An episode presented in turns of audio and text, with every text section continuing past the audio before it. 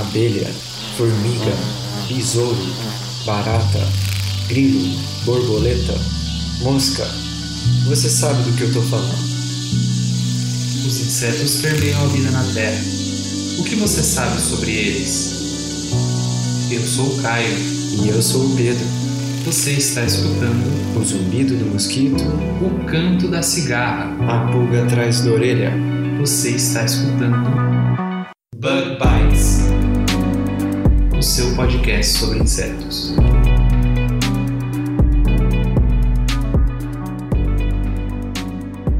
Seja muito bem-vindo a mais um Bug Bites. falando diretamente da Toca do Besouro Studios. E nessa semana, eu e o Bruno estamos aqui novamente para mais uma edição do Giro de Notícias.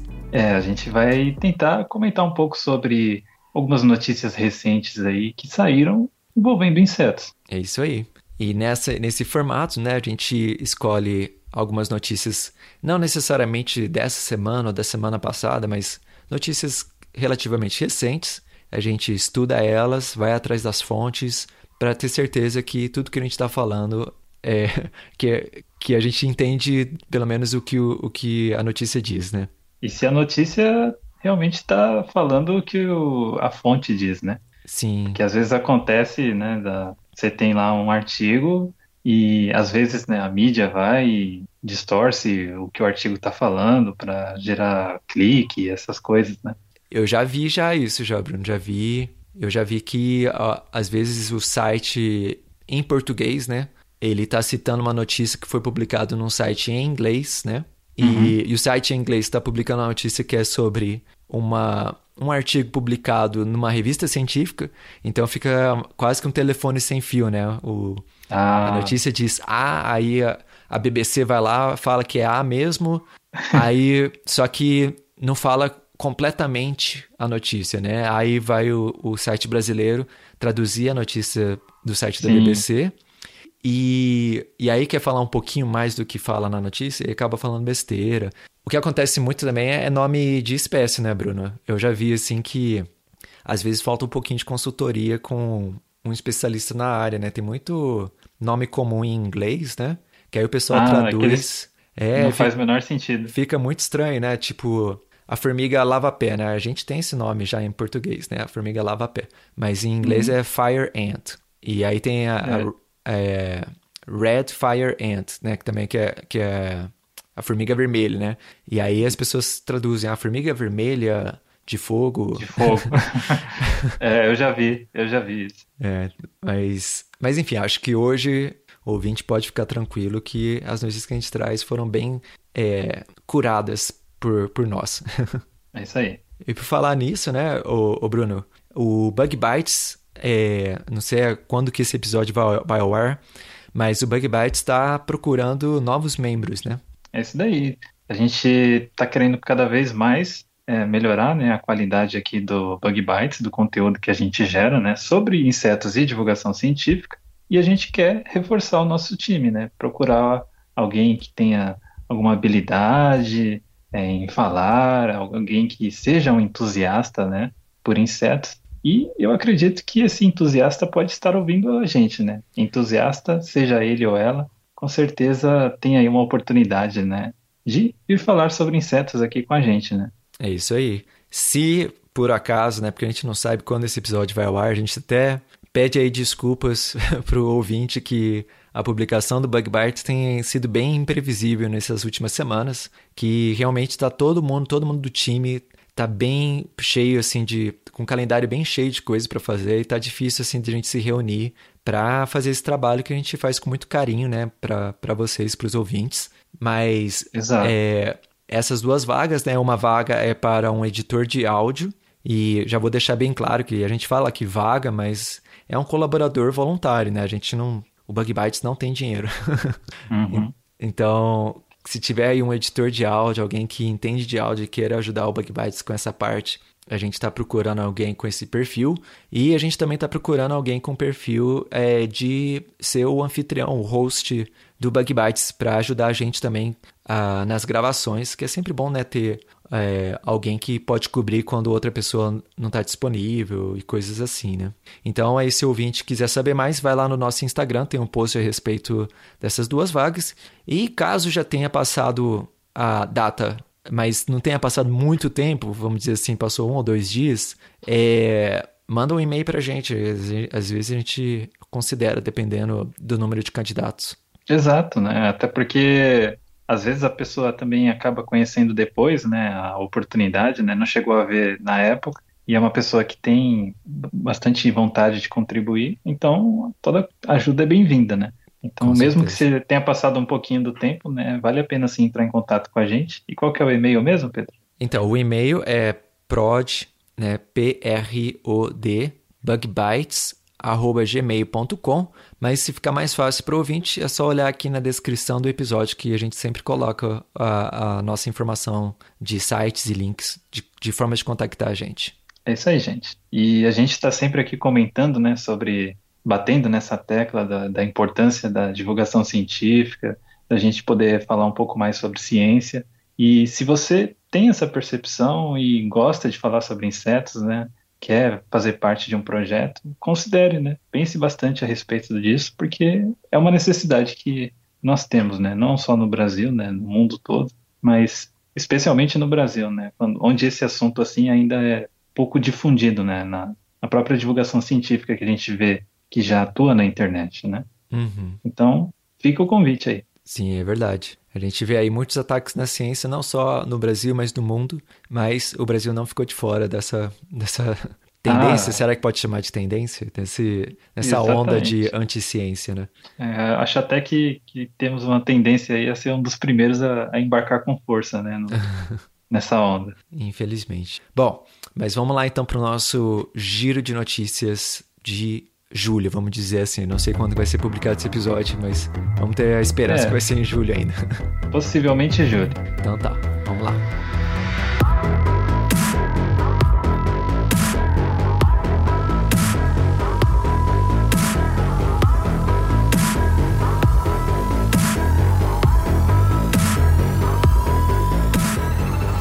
Então está no ar mais um giro de notícias. Ô Bruno, antes de a gente começar, na verdade acabei de me lembrar, você recentemente, não sei se é um spoiler, mas você recentemente visitou um museu sobre insetos aí no Japão, não foi?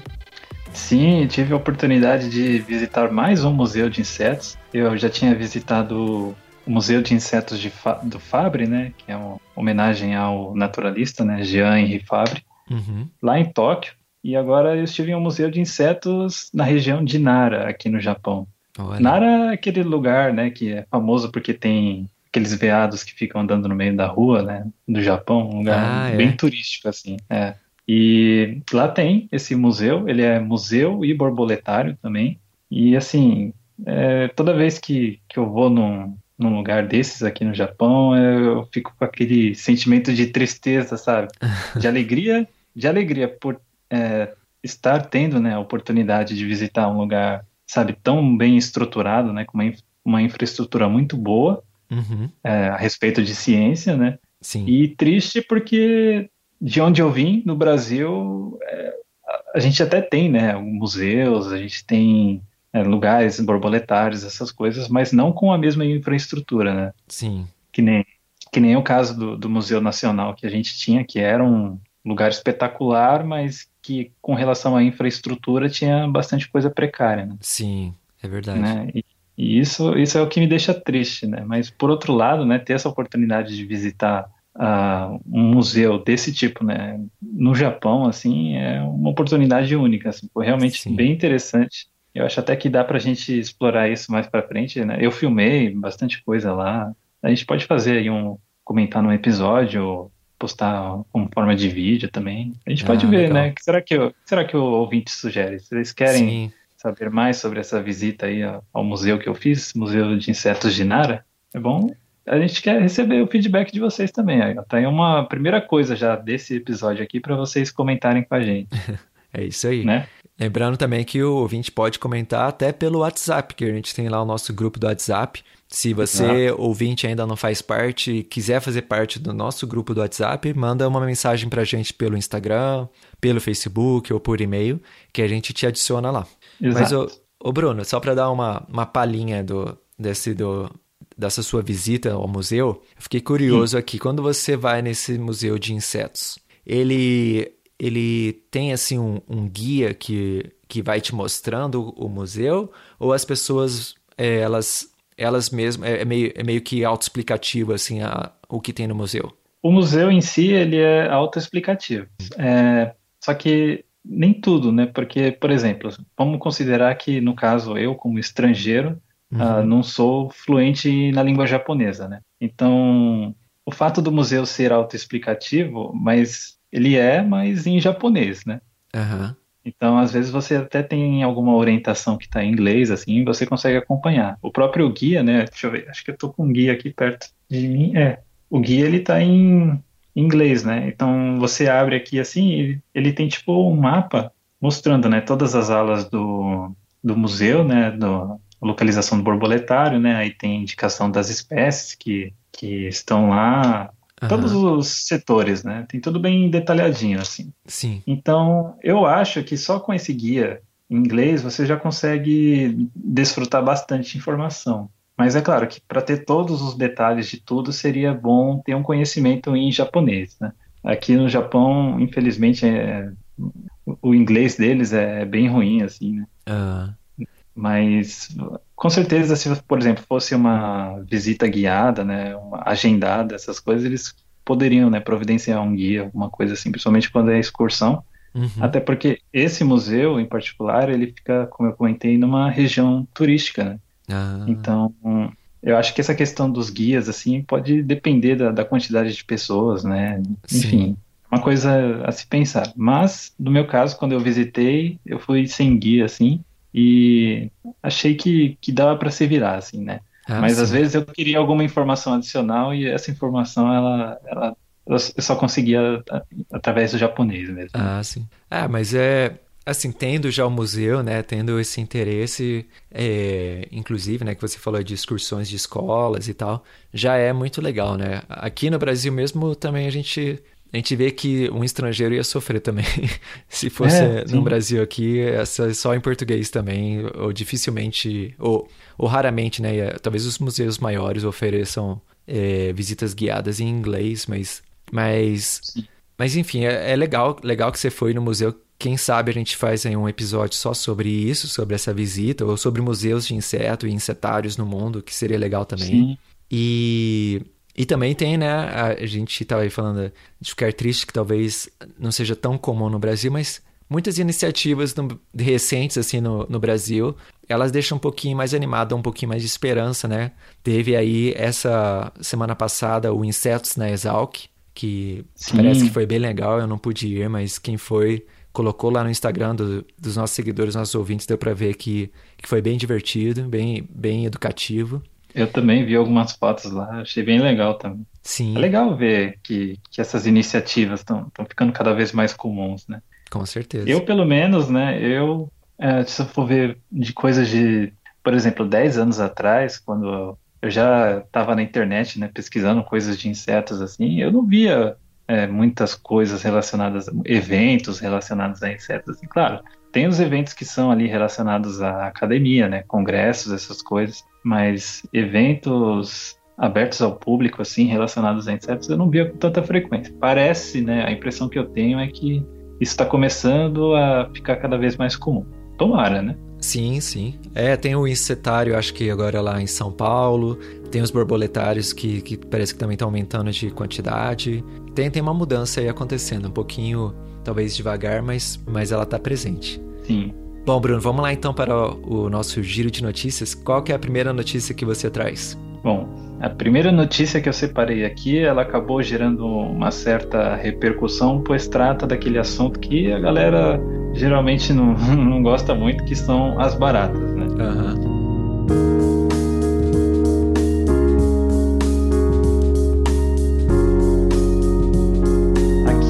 Estou usando como base né, uma notícia que foi publicada pelo The Guardian e ela tem como título, em inglês, né? Eu vou fazer aqui a tradução. Uhum. Em breve, em breve, baratas podem ser quase impossíveis de matar com pesticidas. Vixe. É.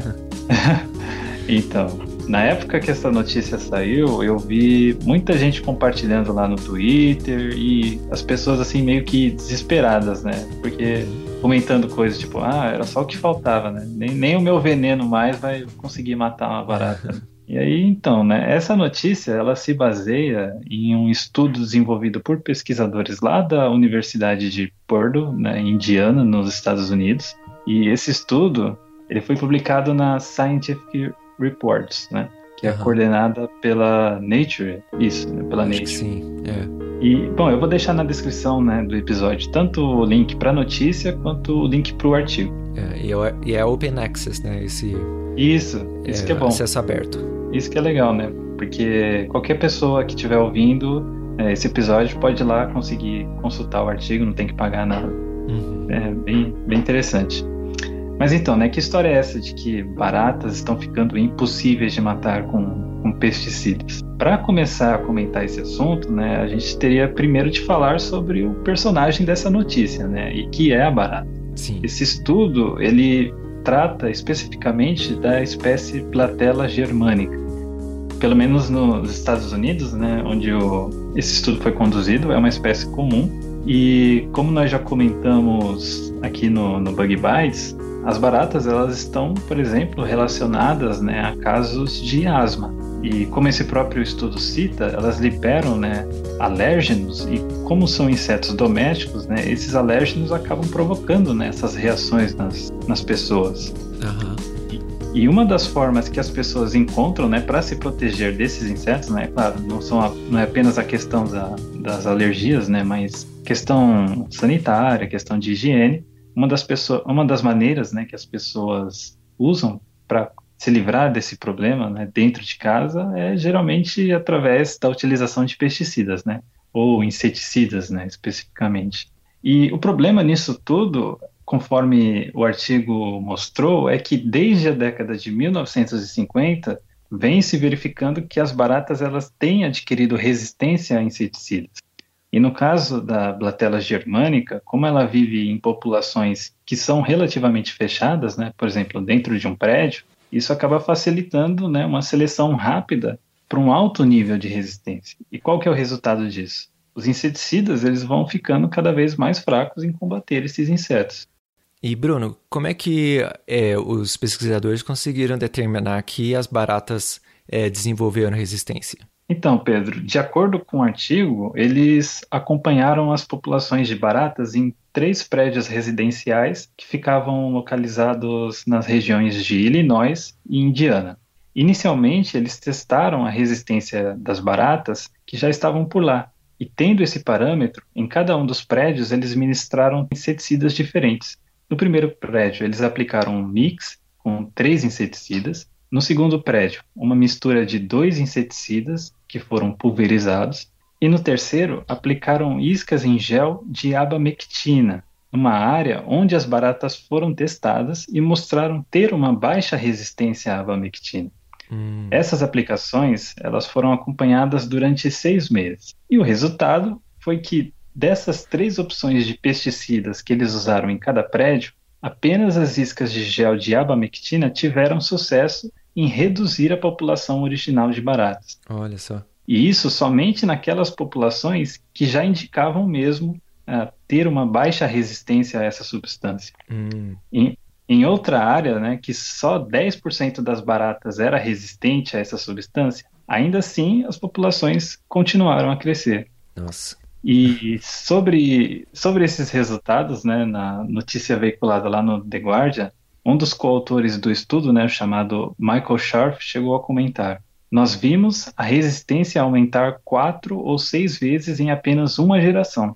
Nossa. Não tínhamos a menor ideia de que algo assim poderia acontecer tão rápido, né? E realmente é uma coisa para se impressionar, né? Como que uma única geração, uma resistência ao inseticida pode aumentar tanto assim, né? É uma coisa bem interessante mesmo. E, E outra coisa que eu achei bem legal é que, com base no que os pesquisadores conseguiram concluir, antes né, de você investir em um determinado tipo de inseticida, seria bom realmente avaliar primeiro né, o nível de resistência que as baratas que estão ali já têm. Né? Ah, e com isso você evita né, investir tanto tempo ou dinheiro em uma forma de combate que no fim não vai ser tão efetiva, né? Sim. É interessante isso. As baratas aí tentando manter sua reputação de difícil de matar, né? É, então, você vê que elas sobreviveram aí meteoros que extinguiram dinossauros, não foi é. à toa, né? E, bom, elas, no fim as pessoas acabam assustadas, né? Porque ah, a barata tá ficando impossível de matar, né?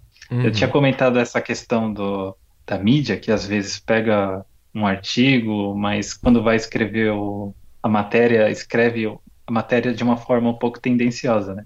Uhum. E eu comentei isso especificamente porque eu vi um caso assim, que uhum. ocorreu com um, veículo de notícias do Brasil, né? Uhum. Que, na verdade, o artigo, né, ele mostra que as baratas estão desenvolvendo resistência a inseticidas, né? Sim. Então, elas estão ficando quase impossíveis de matar uh, com inseticidas. Com inseticidas. Uhum. Isso. Aí teve um veículo de notícias no Brasil que foi muito espertinho, né? Sim. E ele, ele anunciou essa, essa, esse estudo, né? Essa, essa pesquisa como sendo baratas estão ficando cada vez mais impossíveis de matar, né? Sim. Só isso. E Fazendo aí o famoso clickbait. Exatamente. Né? e aí foi justamente essa notícia que eu vi sendo compartilhada bastante no Twitter. Né? Sim, então, sim. assim, por um lado é ruim, né? É bom que no fim quando você lê a, a matéria eles explicam direitinho, né, o que está acontecendo. Sim. Mas por outro é ruim porque você cria uma má impressão nas pessoas, né, a respeito do que o artigo realmente estava dizendo, né, que é uma Sim. coisa diferente. A gente sabe que às vezes acontece né? No Brasil acontece bastante. No Brasil não, né? É uma tendência que as pessoas têm de às vezes ler só o título, né, da, de uma matéria, né, e não uhum. ler o conteúdo. Então, Sim. se a pessoa vê esse só esse título, né, e acredita, aí no fim acaba sendo um desserviço, né, o clickbait. Sim. É, o negócio de como é que como é que se diz? O uma professora minha falava isso assim, o nosso dever, né, de como assim, como entomólogo, né, como pessoas que que estudam ou apreciam os insetos, não é fazer ninguém gostar de barata, por exemplo, né? Sim. Mas é combater esse, esse preconceito, esse medo que já existe, né? E, e, por exemplo, tem muita gente assim que, que vê uma abelha já sai correndo e não quer saber nada sobre abelha. E a gente sabe, né, da importância das abelhas na polinização, em vários serviços aí ecológicos. E aí quando um jornal, né, um veículo de informação vincula uma notícia que apela para o medo, né? São Sim. indestrutíveis, né? Aí é. colabora para alimentar uma coisa que, que não é necessária, né? Sim.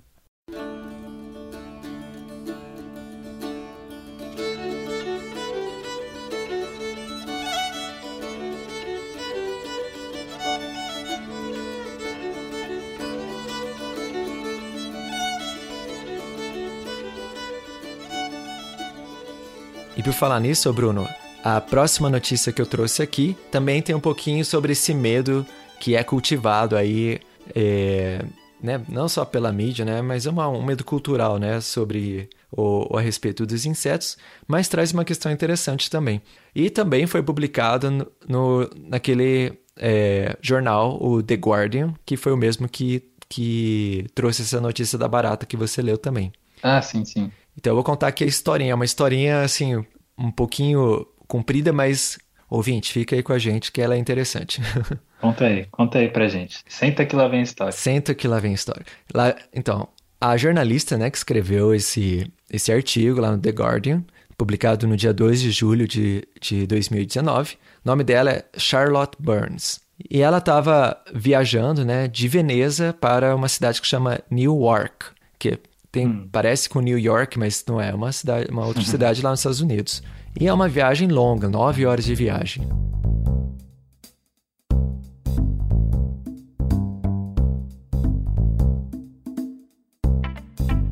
E no começo da viagem, Bruno, ela viu uma formiguinha passeando perto dela. E ela, né, já estava lá dentro do avião sentadinho. E ela achou estranho, né, uma formiga dentro do avião Mas assim, são nove horas de viagem, então ela pegou ali o, o último momento de internet ali do aeroporto e compartilhou no Twitter, né? Uma formiguinha andando no, na, no banco ali do, do, do, do avião. Aí o voo começou e à medida que as horas passavam, mais formigas estavam aparecendo dentro do avião, andando Nossa. assim em fila pelas poltronas, pelo compartimento de bagagem, assim por diante. Até que os Nossa. passageiros né, já estavam bem incomodados, né? E começaram a pedir, né, pro, pro, pro pessoal lá do, da tripulação fazer alguma coisa, né? Então eles foram investigar junto com os atendentes de bordo, né, o que estava acontecendo. E depois de procurar muito, eles encontraram o culpado dessa história. As formigas Nossa, que todas que era? elas então, olha, as formigas todas elas estavam vindo do bagageiro acima de um cara que estava dormindo ali no avião. Aí o engraçado, Nossa. Breno, esse cara, né? A gente tá falando aí de formiga e tal. E esse cara tava dormindo com uma máscara do Homem-Aranha. Oh, oxe. Que era. Essa, essa máscara de dormir, né? Que era promocional, na verdade, era da, da companhia do, do avião. Mas, Ah. né, um outro artrópode ali. Sim, E- sim. O pessoal acordou ele, né? E falou: Olha, tá vindo ali do. As formigas estão vindo aqui do bagageiro acima de você. Você pode verificar, né, a sua mala? Aí ele abriu o bagageiro, tirou a mala que estava meio aberta, assim. Ele tinha deixado meio aberta. Mas ele tava assim, muito assim. Por que vocês estão esquentando tanto com formiga, sabe? sim, sim. E aí ele pegou, colocou no assento dele e a Charlotte disse né, que quando ele abriu a, a, a mala, assim, dezenas e dezenas de formigas começaram, começaram a sair da mala. Aí Nossa. ela ficou assustada, o pessoal que tava com ela ficou assustado com aquela situação e pediu pra atendente fazer alguma coisa. Aí a atendente encontrou um saco, fechou a mala do cara e resolveu temporariamente a situação, né?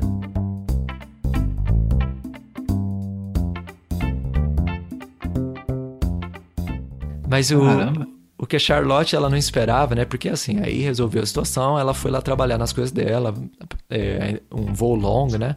E quando aterrissou o voo lá na, na- nos Estados Unidos, já tinha uma equipe de TV, a imprensa, representantes da, da United Airlines, né? Que é a empresa do, da companhia aérea, estavam todas lá esperando por, por ela, pela Charlotte.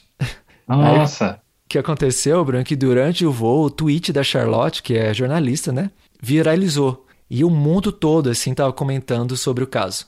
A United, Nossa. ela tava até preocupada, assim, Bruno. Ela ofereceu desculpas, ofereceu milhas, uma restituição da passagem de avião. Mas aí começou a colocar uma condição também, falou que a condição era que a Charlotte deletasse o seu tweet. E aí é problemático, né? A Charlotte, jornalista, né? Ainda jornalista americana, né? Defendeu ali o seu, seu direito de liberdade de expressão, né? Aí tem. Nossa, essa- mas Pô, pode falar, Bruno. Eu só ia comentar que ainda mais no depois que viralizou, o que adianta, né, pedir para pagar? É, então, eles estavam ali preocupados com a reputação, né? Mas aí também falaram que não iam restituir o dinheiro se ela não deletasse o tweet. Mas aí quem quer saber, quem quer saber mais sobre essa parte da história, a gente vai colocar o link, né, de qualquer maneira, desse artigo da, do Guardian, né? Mas uma coisa interessante, Bruno, dessa, dessa notícia é sobre os insetos que pegam carona, né? Que a gente até já fez um episódio sobre isso Sim. os insetos que viajam, eles podem se tornar invasores né, em outros países, né? Sim, sim.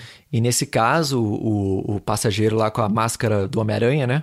O que ele estava trazendo na mala dele, pelo que a, o, a jornalista conseguiu ali determinar, era um vaso de plantas, que é justamente Ah, um dos meios mais comuns que insetos, né, particularmente formigas, se espalham pelo mundo. Se eu não me engano, né, a, a, a formiga lava-pé, né, ela, ela invadiu ali, acho que foi na década de 20, década de 30, que ela se tornou invasora, ou, ou talvez foi mais tarde, posso estar enganado dessa data, mas se tornou invasora nos Estados Unidos e, e eles, se eu não me engano, eles, eles conseguiram traçar né, essa invasão a um navio cargueiro que chegou no estado do Alabama e trazendo né, terra, vasos de planta, esse, tipo de coisa. Na verdade, os Estados Unidos têm um grande fluxo né, de pessoas e coisas para fora e para dentro do país. E, e é estimado, assim, Bruno, que mais de 50 mil espécies já tenham sido introduzidas nos Estados Unidos.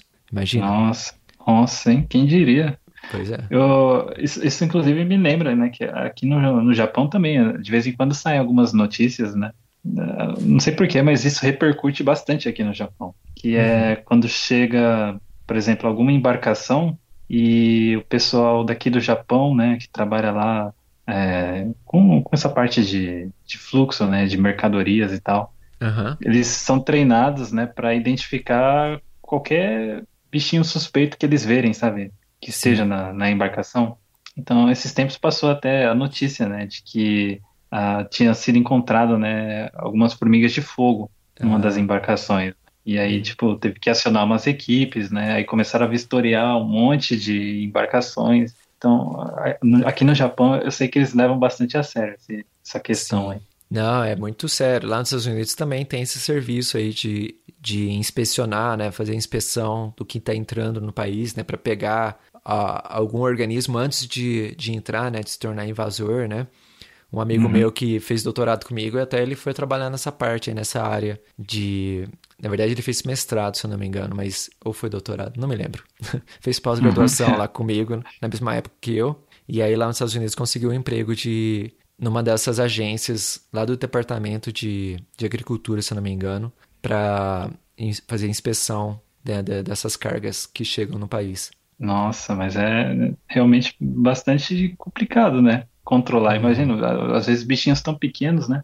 Sim. Tem, tem só, só ainda nesse assunto comentando um outro caso. É, tem uma espécie de besouro, né? Um cerambicídio aqui do, do Japão. É, ocorre no Japão e China, né? Uhum. Mas ele, ele, ele é praga de culturas de citros, né? Pé de uhum. laranja, mexerica, essas coisas. E ele uh, como ataca essas plantas, né? E aqui no Japão uh, existe né, essa tradição de fazer os bonsais, ah, né, que são aquelas mini arvorezinhas, né? Uhum. Então aconteceu que mandando, né, alguns desses bonsais para a Europa, esse bicho acabou indo junto, né? E virou uma praga lá. Vixe. É um a espécie, é, ah, o nome é Anoplophora chinense, hum. o nome hum. desse tesouro. Uhum. Depois eu posso até colocar alguma referência na, na descrição do episódio, né? Mas é, enfim, citando só um caso, né, de insetos que acabam se tornando invasores por causa de vasos de planta. Você comentou, eu Sim. achei valeu o comentário.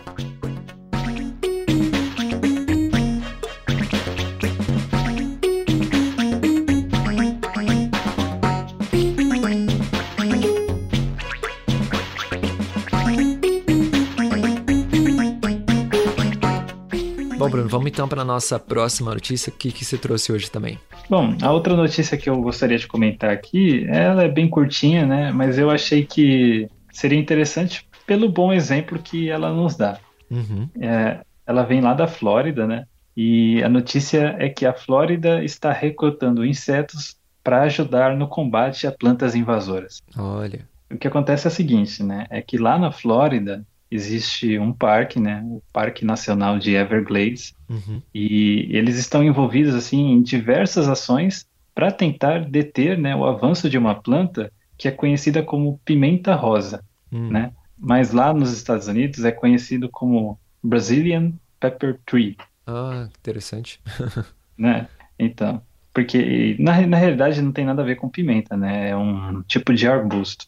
Ah, tá. E essa planta, né, como o nome americano sugere, né, ela é originária do Brasil, né? Ela foi introduzida na Flórida lá no século XIX uhum. como uma planta or ornamental, né? E por Sim. fim, ela acabou, a população dela acabou saindo do controle e ela acabou se espalhando na região. Sim. E para fazer o combate da planta, né, eles estão começando a soltar nesse parque os insetos que naturalmente atacam essa planta lá no Brasil. Ah. E no caso, né, trata-se de um inseto da espécie nossa, que nomezinho complicado.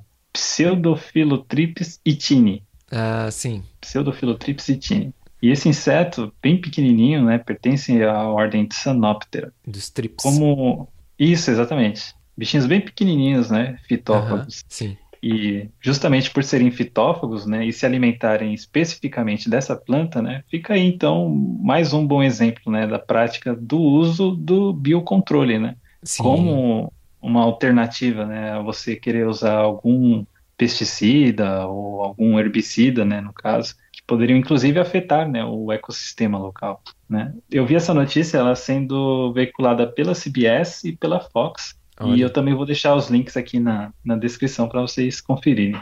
Sim, Ah, muito legal. O assuntos assim de controle biológico são sempre muito interessantes, né?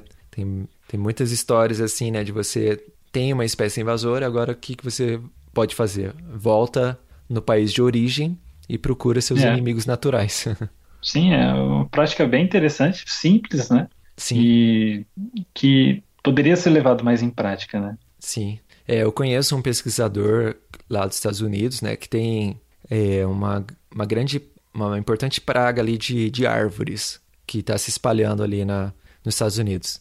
E, e ela vem da Ásia, então ele vai, viaja lá para a Ásia para procurar um parasitoide, algum é, inimigo natural, né, que possa ser introduzido com segurança, né, para controlar Uhum. essa praga. Ah, é bem legal. Sim. É, é uma coisa que exige bastante investimentos, né? E seria interessante, né, que houvessem mais investimentos nisso, né? Porque, não sei, a gente. Bom, é, enfim, é melhor eu não me, me aprofundar nisso, porque aí já é um papo muito. É um papo muito de técnico e Hum. não, não, não quero comer bola aqui. Ah, bom, mas a, a conversa está indo muito bem hoje, então, é, na verdade, acho que vou, que eu vou fazer aqui, se os ouvintes perdoar a gente, o que eu vou fazer, eu vou ler a próxima notícia que, é, que eu peguei aqui para estudar, para compartilhar com os ouvintes. E aí, Bruno, as próximas notícias que sobraram, a gente só sugere pro, pro ouvinte depois, é, se ele quiser é, ler mais a respeito, a gente coloca os links na descrição do episódio. O que, que você acha? Sim, a gente pode fazer isso. A gente deixa de, de recomendação. Tá, Joy. Vamos, vamos agora para nossa próxima notícia. Essa aqui é bem legal, Bruno, que eu encontrei. Fiz um- Hum. uma pequena pesquisa aqui em vários artigos publicados, é, assim, artigos de, de jornal, na verdade. Mas é bem interessante, porque esse ano, né, muito tem se falado sobre a próxima missão à Lua, né? Porque agora em 2019, né, fazem 50 anos da primeira missão que levou o primeiro ser humano à Lua, a Apollo Sim, 11. Sim. E o presidente né, dos Estados Unidos, o Donald Trump, ele disse que em- ele quer em 2024 uma missão da NASA tripulada que vai à Lua para começar ali um processo, quem sabe aí, de colonização da Lua. E Olha que legal. as missões da Apollo, né, foram aquelas que levaram o homem, né? E aqui a gente fala o homem no sentido do, da humanidade, né? Mas também Sim, foram sim, pessoas do sexo masculino. sim. Mas dessa vez a NASA ela quer levar mulheres astronautas à Lua também. Assim, Ai, que legal. a- ao invés né, de, de Apollo, né, que era o nome da missão, a NASA ela está nomeando essas missões à Lua de missão Artemis. E a Ah, Artemis, Bruno, na mitologia grega, ela é a irmã gêmea do Apolo. Sim. E dentre as suas atribuições, a Artemis é, é a deusa que é frequentemente associada à caça, à aventura e, claro, à lua. Nossa, e- que legal. E os astronautas, né, eles vão ter vários desafios nessa missão, Bruno, para a Lua, né? E dentre elas está é, lidar com a poeira lunar. Segundo uma notícia que eu encontrei aqui da BBC, também disponível no portal G1 em português, né? A poeira lunar ela pode causar problemas respiratórios. E os astronautas, eles frequentemente reportavam, né, aqueles que foram à Lua, né, um cheiro de pólvora queimado quando eles retornavam ao, ao módulo lunar.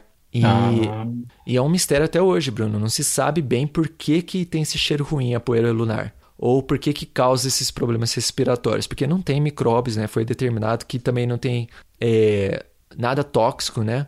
Até Sim. porque eles chegaram na, na, na Terra, a, a poeira lunar ela não tinha cheiro particular nenhum, assim.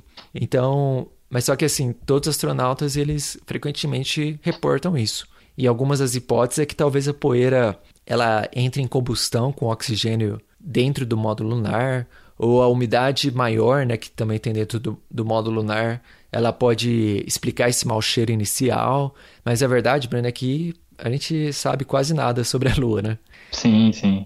Mas aí a gente se pergunta, né, Bruno, o que, que isso tem a ver com os insetos? Pois foi, foi exatamente né, nessa vastidão aí de ignorância que a gente tem sobre a Lua, né, por essa razão que alguns insetos acabaram entrando em experimentos para a gente conhecer melhor a Lua, em particular a poeira e o solo lunar. Hum, Então, na época né, que os astronautas das missões Apollo ela, eles voltaram à Terra, eles voltaram com várias amostras de pedras lunares. E os cientistas, né, eles ficaram preocupados com a possível toxicidade desse material para a vida na Terra, né? Eles queriam ali ser cuidadosos. Sim. Então, quando os astronautas da missão Apollo 11 retornaram à Terra, eles tiveram que ficar de quarentena. Mas não só eles. Alguns ratos, alguns pássaros e outros animais, eles também foram testados para se ter certeza absoluta que estavam, que estavam seguros, né? que esse material trazido da Lua era seguro. Olha só. E em um artigo escrito por, pela Megan Partels, que foi publicado no site space.com, a Megan ela conta que é, se os, os, camundongos, por exemplo, é, que foram expostos à poeira lunar, começassem a apresentar problemas de saúde, aí os astronautas eles teriam que passar por uma bateria maior ainda de testes, né? Uma bateria mais rigorosa antes de serem liberados da quarentena. Uhum. E adivinha, adivinha, Bruno, qual que é o, o inseto que estava em, dentre esses animais que foram expostos à poeira lunar? Hum, qual inseto que seria? Uhum. Eu tenho um palpite, mas eu não sei se está certo. Pode, pode eu falar. Acho, eu acho que é uma formiga. As formigas. As formigas eu não sei dizer. Pelo menos baseado nesses artigos que eu li, não, não inclui formigas. Mas hum. inclui a nossa querida amigas baratas. Ah, é? Foi ela.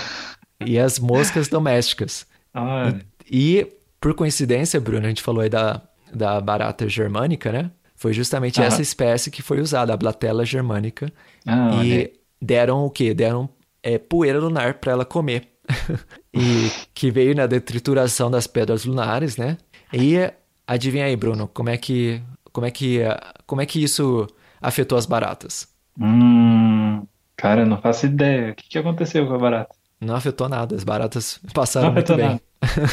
Ah, ufa, ainda bem. As baratas aí indestrutíveis, mas É, Ah. não tem, não tem meteoro que destrói elas, né? Você acha que a poeirinha... O que, que, é, o que, que é uma poeirinha diante de um meteoro? sim, mas Caramba. antes que, o- que os ouvintes aí ficam preocupados, né? Poxa, foram testar logo a barata, que é resistente a tudo, né? Eles, eles testaram pássaros, testaram camundongos, testaram moscas domésticas, né? E todos esses animais, inclusive plantas também que foram, sabe, plantaram no solo lunar para ver se elas cresciam bem e tal. Todos eles não apresentaram nenhuma diferença em saúde, seja exposto só à areia, né, que era o grupo controle, ou a poeira lunar. A, a saúde desses animais, dessas plantas, foi a mesma, não importava qual que fosse o tipo de poeira que estava que, que esses animais e, e plantas foram expostos. Então, comprovando aí que a poeira lunar não é perigosa. Poxa vida, mas nenhum ser humano comeu, Pedro? Como que a ah, gente sim, vai... não comeu. O, se eu não me engano, foi o Buzz Aldrin, que ele pegou, colocou na língua para experimentar. E não Também tinha pa- gosto de queijo? Agora que eu tô tentando lembrar, eu não lembro onde que eu li isso, mas é, o gosto não tinha assim, nenhum gosto em particular, assim, que não era queijo. então, Poxa vida, lua também não é feita de queijo, não é. eu não acredito. Queijo. Mentiram pra mim. Poxa vida, fiquei triste agora. Ficou triste. Tá vendo? A, a ciência acaba com os sonhos das pessoas. Acaba com os sonhos. Não, na verdade, a ciência ela cria uma fascinação muito maior pelo, pelo mundo natural, né? Exatamente. Bom, essas são as notícias que a gente tem, que a gente vai comentar aqui mais a fundo, né? Mas como aí já deu tempo, a gente já está estourando o nosso tempo aqui no Bug Bites. Vamos então, Bruno, só é, ler aqui as, as, as. Como se diz? As manchetes das, das outras notícias que a gente achou interessante, mas não vai dar tempo de comentar. Começa aí, Bruno.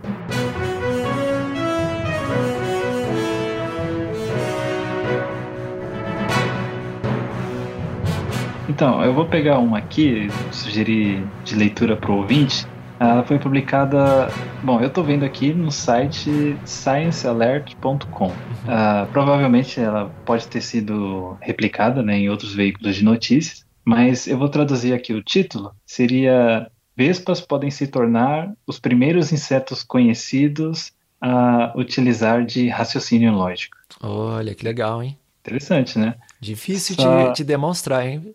Eu fico curioso aí como é que, como é que os cientistas fiz- conseguiram determinar isso. né? E assim, uma coisa bem realmente assim inesperada, né? Você pensar Provocativa, em insetos, né? Usando raciocínio lógico. Hum, então, eu vou deixar fica essa pulga atrás da orelha aí para o ouvinte, né? Eu vou deixar o link na descrição do, do episódio junto com os demais. Legal. Não, essa notícia é interessante. Vamos deixar aí na nossa lista. Aqui, o próximo da lista, Bruno, eu vou deixar aqui umas notícias que foi a Fabi, na verdade, que trouxe. Mas infelizmente a gente não conseguiu um horário para nós três gravarmos juntos.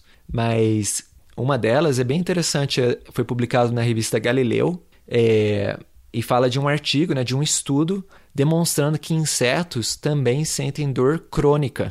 E dor hum. crônica, né, é aquela dor que, que continua, né? Sim, que, sim. Que, que permanece. E É. aí é bem interessante. Eu achei, assim, que a, a revista Galileu, é, ela dá uma, uma boa pincelada, assim, no artigo, mas não vai muito a fundo, né? Mas tem muitas questões interessantes aí que se o, o ouvinte quiser, a gente até pode comentar em outro episódio, né? Como é que insetos sentem dor, né? Como é que os cientistas aqui descobriram, na- aqui no caso foi com a drosófila, né? Como é que eles come- conseguiram determinar que a drosófila estava sentindo dor, né? Será que a drosófila estava reclamando muito? com certeza deve ter um jeito mais objetivo, né? De, Né? de determinar que a mosca estava sentindo dor, mas é, é uma questão interessante de, de fisiologia e de insetos. A gente vai deixar o link para quem quiser ler na descrição desse episódio também. É, bem interessante, né? Duas notícias bem interessantes essas aí, né? Mas pena que a gente não vai conseguir ter tempo hábil para explorar nesse episódio. Mas Sim. o ouvinte com certeza vai, vai gostar bastante. E tem alguma outra notícia aí para comentar, para sugerir, ô Bruno? Pedro, tem mais uma notícia aqui também que a Fabi tinha separado e que é bem legal. E quem gosta de Game of Thrones com certeza vai ficar bem interessado nessa notícia. É que parece que um personagem do Game of Thrones, eu não acompanho, né? Mas escuto todo mundo falar. Eu também não eu- acompanho. Né? Eu acho que você, você passa pelas mesmas situações que eu de ver todo mundo falando de Game of Thrones e você ficar boiando Fica na- por fora, é. conversa. Não tenho, não tenho HBO. Poxa vida. E embora pareça, pareça bastante interessante, né? Mas eu, eu não cheguei a acompanhar. Uhum. Mas segundo a matéria aqui, publicada pelo vírgula.com, Night King, né? Que eu presumo ser um personagem de Game of Thrones, foi Uhum. homenageado, né? É, no nome de batismo científico de uma mosca. Olha só. né? Então eu vou deixar aqui o, na descrição do episódio é, o link para essa notícia. E o Uhum. ouvinte aí, provavelmente né, deve ter algum ouvinte fã de Game of Thrones, eu tenho certeza que vai se interessar em saber que mosca é essa que foi batizada com o nome de personagem de Game of Thrones. Sim. Aliás, é, aliás, é bom, né? Por um lado, você ter ah, esses nomes, né, populares assim, batizando insetos, porque eles acabam gerando, né, atenção, né? Eles ganham destaque na Sim. mídia, essas coisas assim. Você acaba gerando uma certa simpatia, né, das pessoas com o bicho só pelo fato de, de ela ter esse nome, né? De Sim. repente a mosca não é um bicho tão simpático, né, para a maioria das pessoas, mas como ganhou ali o nome de um personagem, né, que as pessoas gostam, né, uma simpatia mesmo que mínima, assim, talvez acabe surgindo, né? É Ah, sim, com certeza. bem legal. É, traz, a, traz o mundo do insetos para as manchetes aí de vários veículos de informação. Também, É, é muito, muito, muito bom para a ciência. sim. E para fechar então, Bruno, vou aqui só ler aqui a, a manchete da outra notícia que a gente ia comentar hoje, mas não deu tempo. É, é um artigo bem legal da, da National Geographic, é, publicado também nesse mês de julho, e fala sobre as, as orquídeas fantasmas, que é a espécie Dendro, Dendrophylax lindeni, que é uma, uma orquídea bem rara, né? E, e vou fazer um resumo aqui bem grande, assim, bem resumido, que é que o que fala aqui esse artigo, que eu achei interessante, assim, que eu acho que os ouvintes também vão gostar, é que essa, essa orquídea, né, ela é muito rara e tem sido feito esforços para preservar e para conhecer melhor como é que ela se reproduz, mas ela tem, o, o, o Bruno, uma biologia floral totalmente imprevisível, assim, de repente 10% assim da população floresce num tempo assim imprevisível. Então assim os cientistas estão estão lá no, no, no, seu escritório na universidade, aí alguém fala, olha, floresceu, aí tem que sair correndo, sabe? Porque não não sabe muito, não se sabe muito sobre a polinização dessas flores, como se reproduzem, e é importante, né? Sim. Na, na, na biologia da conservação ter esse tipo de informação sobre Sim. a fenologia das plantas. E aí se achava que tinha uma mariposa só que era a, a polinizadora dessa, dessa planta. E aí foi um fotógrafo lá e ele descobriu várias outras mariposas. E é um fotógrafo aí que Hum. trabalha para NetGeo. Então eles contam toda a história, né, de como é que aconteceu isso. Eles foram lá, encontraram outras mariposas, que aí causa aí uma redundância, né, é, que é muito saudável, né, quando você tem uma espécie, é, uma relação de mutualismo, né, você ter é, vários outros é, parceiros mutualistas que exercem a mesma função, se um vai extinto, o outro ainda consegue exercer aquela função, né? Sim. É, então é, é uma causa uma, é o que a gente chama de resiliência nessa relação é, ecológica. E é bem interessante o artigo. Eu, eu, assim, uma das coisas que eu achei mais interessante foi o plot twist que teve aí na, nessa relação. é que aquela mariposa, aquela primeira que se achava que era a única polinizadora dessa flor, descobriram uhum. que provavelmente ela é uma, uma ladra de néctar. que ela vai ali com sua grande probóscide dentro Sim. da flor, né, para alcançar o néctar, né, que é bem um funil bem longo, mas ela não chega perto o suficiente para encostar a cabeça nas políneas, né, que é o pólen da orquídea. Então, na verdade, ah. ela nunca pega o pólen, ela só pega ali o, a recompensa e vai embora.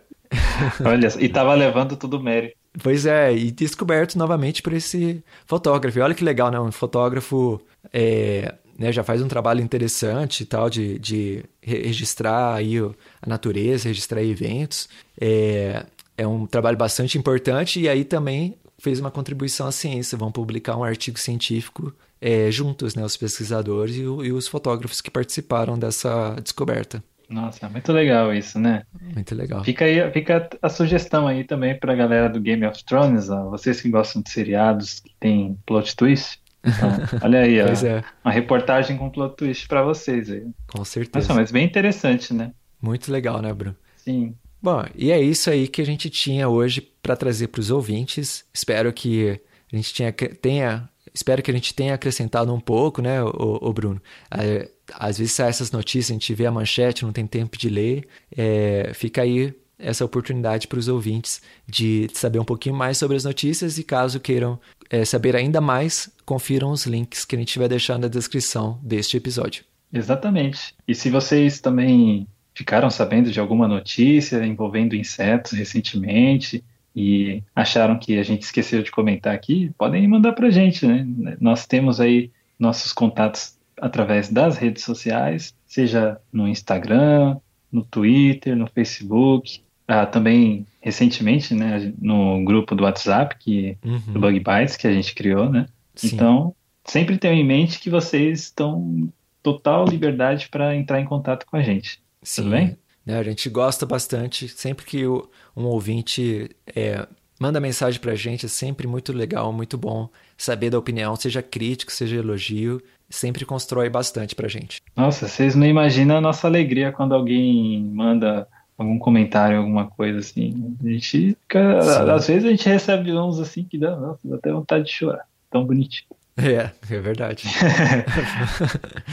Bom, vamos ficando então por aqui e até pro, o próximo episódio, né? Nem posso falar mais a, até a próxima semana, mas Isso até aí, o gente. próximo episódio. E, e mas quando a gente arrumar aí os nossos novos membros, quem sabe a gente volta num calendário mais regular. Isso aí. Por isso, se você gosta do nosso projeto, se você acredita que é importante a gente fazer essa divulgação, então considere aí apoiar a gente, né? Seja como um membro, né? Como alguns dos padrinhos, né? Uhum. Ou também sendo, quem sabe, né? Um membro da própria equipe, Sim, um Já pensou? colaborador. Sim, com certeza. né? Então, esse foi o nosso episódio, né, Pedro? É isso aí. Muito obrigado, né, para todos os ouvintes que ouviram até aqui. E a gente se vê, então, no próximo episódio. Até, até, a até o próximo episódio. Tchau. Até lá. Tchau, tchau, gente.